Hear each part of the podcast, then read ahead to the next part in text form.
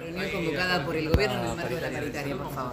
El gobierno ha hecho una propuesta que es eh, igual al resto de los eh, trabajadores estatales, un aumento escalonado que en nuestro sector llegaría al 77% al finalizar el año.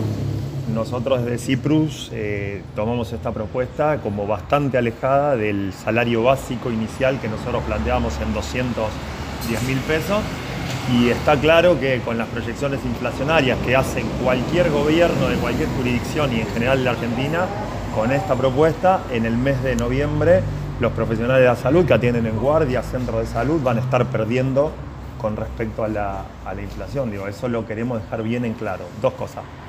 En noviembre, a partir de noviembre, se vuelve a perder contra inflación, por lo tanto, vamos a volver otra vez, digamos, en ese caso vamos a estar otra vez en conflicto y que está alejado de, la, de lo que nosotros consideramos que tiene que ser eh, lo que debemos cobrar por la responsabilidad que estamos teniendo del sistema de salud.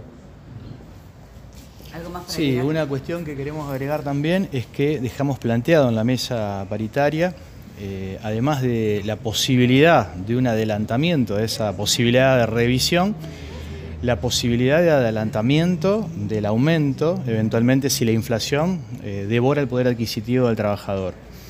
Eh, hay una respuesta inflexible de, parte del Estado, no accedieron a esto, pero nosotros sí lo que dejamos manifiesto como un pedido claro y concreto para evitar la escalada de conflictividad que va a ocurrir y va a suceder muy probablemente si llegamos a las expectativas inflacionarias que están marcando eh, las pautas inflacionarias, digamos, de- desde, desde Nación.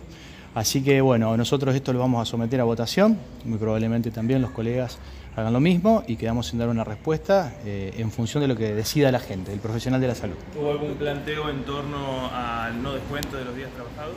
Sí, el planteo es exactamente el mismo, ¿no? no se sienta a la discusión paritaria con una propuesta que está cerrada y con amenazas de descuento. Nosotros ya hemos sufrido descuento el año pasado en el, mom- en el pleno eh, reclamo en el medio de la pandemia.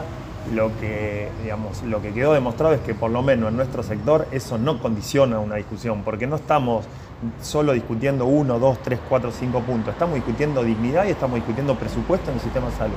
Como decimos siempre, una provincia en la cual hoy en toda la zona costera no se podía respirar, inundada de balaceras, hay un conflicto que nosotros claramente no buscamos, que tiene que resolver el gobernador. Hoy tenía en las manos la posibilidad de resolverlo, porque es una provincia súper habitaria desde el punto de vista económico. Nos cansamos de decir y de señalar dónde estaban los recursos. Hoy hicieron un- una propuesta que es bastante alejada de lo que nosotros proponíamos.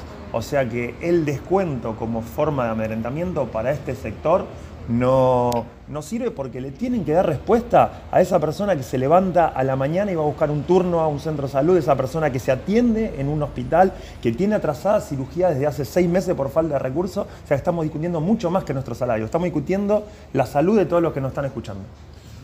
Bueno,